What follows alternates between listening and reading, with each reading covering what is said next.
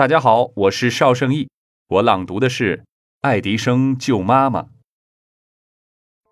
爱迪生是一位伟大的发明家，他从小就爱动脑筋，常常想出一些好主意。有一次，他靠自己的聪明救了妈妈的命。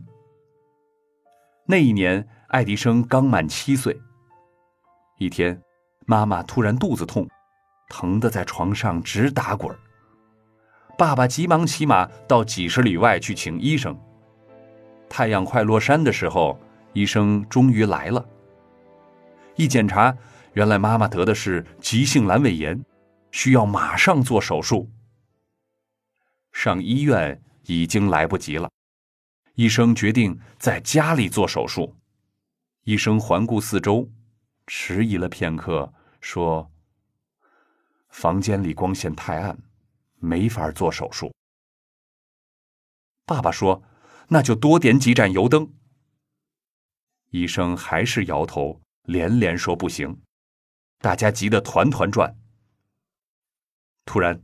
爱迪生一溜烟似的奔出大门，不一会儿，他回来了，捧着一面明晃晃的大镜子，身后还跟着好几个小男孩，每个人都捧着一面大镜子。爸爸一见，又急又气，斥责道：“什么时候了，还胡闹！”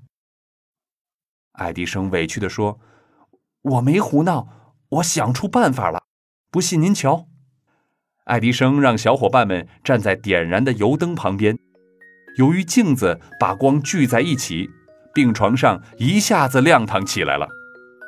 爸爸恍然大悟，医生也露出了满意的笑容。手术做得很成功，妈妈得救了。医生夸奖爱迪生，说：“今天多亏了这个小家伙，他真是个聪明的孩子。”